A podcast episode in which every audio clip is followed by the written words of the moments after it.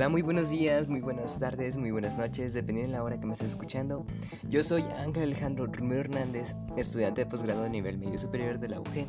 Hoy vengo a contarte cómo y qué es el lenguaje inclusivo y te lo resumiré y te daré varias expectativas de cada parte en lo que influye e igualmente cómo se debe utilizar correctamente el lenguaje inclusivo.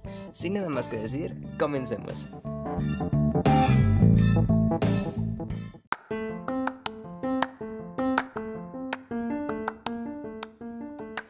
Es el lenguaje inclusivo? El lenguaje inclusivo, en cuanto al género, lenguaje incluyente o lenguaje no sexista, se refiere a la creación y uso de términos que visibilicen a los grupos demográficos con identidad de género y orientación sexual diferente. la propuesta para el uso de este tipo de lenguaje parte de la idea de la lengua y la expresión que forja la realidad de quienes la usan y conscientemente destituye, minimiza, desmoraliza y hace que cierto tipo de identidades féminas no sean visibles, igualmente como identidades no heteronormadas y diversas.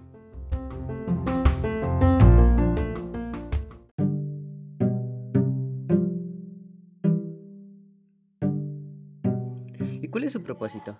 El propósito del lenguaje inclusivo es llamar la atención hacia las conversaciones necesarias sobre cuestiones normalizadas e internalizadas, como el androcentismo, y el heterocentrismo. A diferencia del lenguaje accesible, la idea no es habilitar, es validar y normalizar los grupos sociales históricamente disminuidos.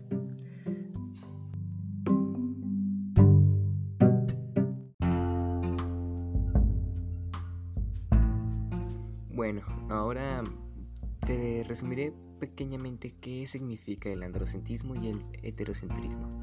El androcentrismo es la tendencia a considerar al hombre como el centro de la casa o de la familia. ¿A qué me refiero con el centro? Bueno, que sea el centro como se refería, como se refiere hacia la cosa que más importa en, el centro donde está una familia en sí, eh, o, cualquier tipo de, no sé, reunión familiar, reunión social, algún tipo de reunión, se va a considerar siempre como al hombre el, el centro de, de atención, por así decirlo hacer disminución de la mujer y que pues el hombre es la, el, el mirar de todos, por así decirlo. Y el heterocentrismo se refiere a la suposición de que todo el mundo es heterosexual, que se, que se nace heterosexual y que porque son normales por naturaleza. Pues así de simple que todo el mundo es heterosexual y que pues en ninguna manera va a haber ningún tipo de género ni de gustos hacia otro tipo de personas, pero pues eso ya es, de personas a personas, ya en el mundo muy poca gente ya es heterocentrismo y pues son de la gente que tiene una cabeza bastante cerrada en cuestión de géneros y gustos, pero pues ya cada quien.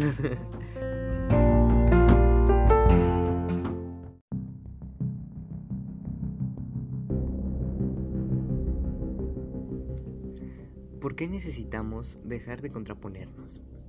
A grandes rasgos, el lenguaje de accesibilidad, ojo, ojo a esto, el lenguaje de accesibilidad sirve para una persona que pueda participar en determinada experiencia independientemente de sus circunstancias en cuanto a capacidades, ¿ok?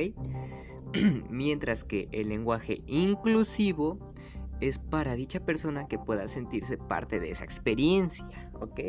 Hay muy gran, mucha, eh, es una gran diferencia, un poquito por así decirlo, pero pues de todas formas, es como si estuvieras hablando con un discapacitado y luego hablas con una persona pues no sé homosexual y pues lo trates igual que ese tipo de manera, pues no, o sea, no.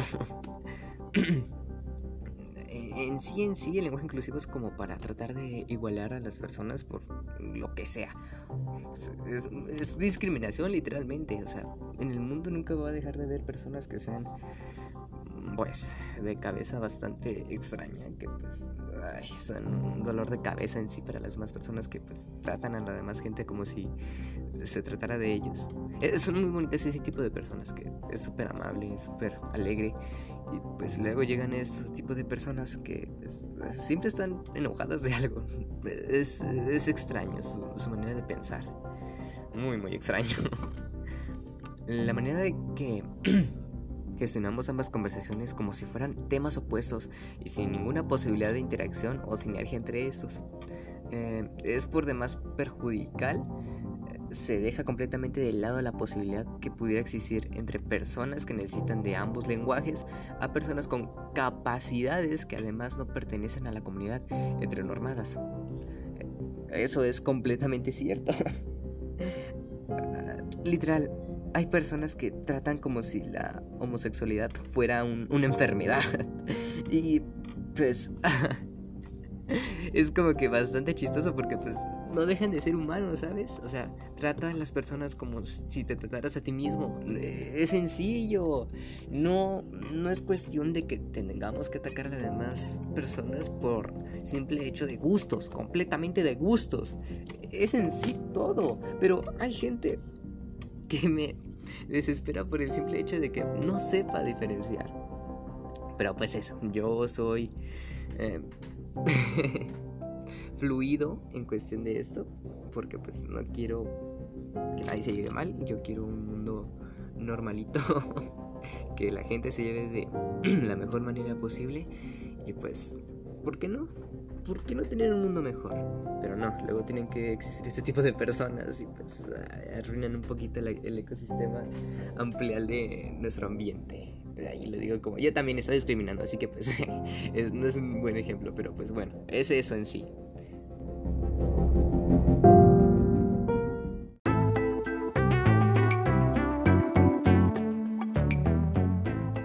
Bueno, espero que les haya gustado un poquito mi podcast.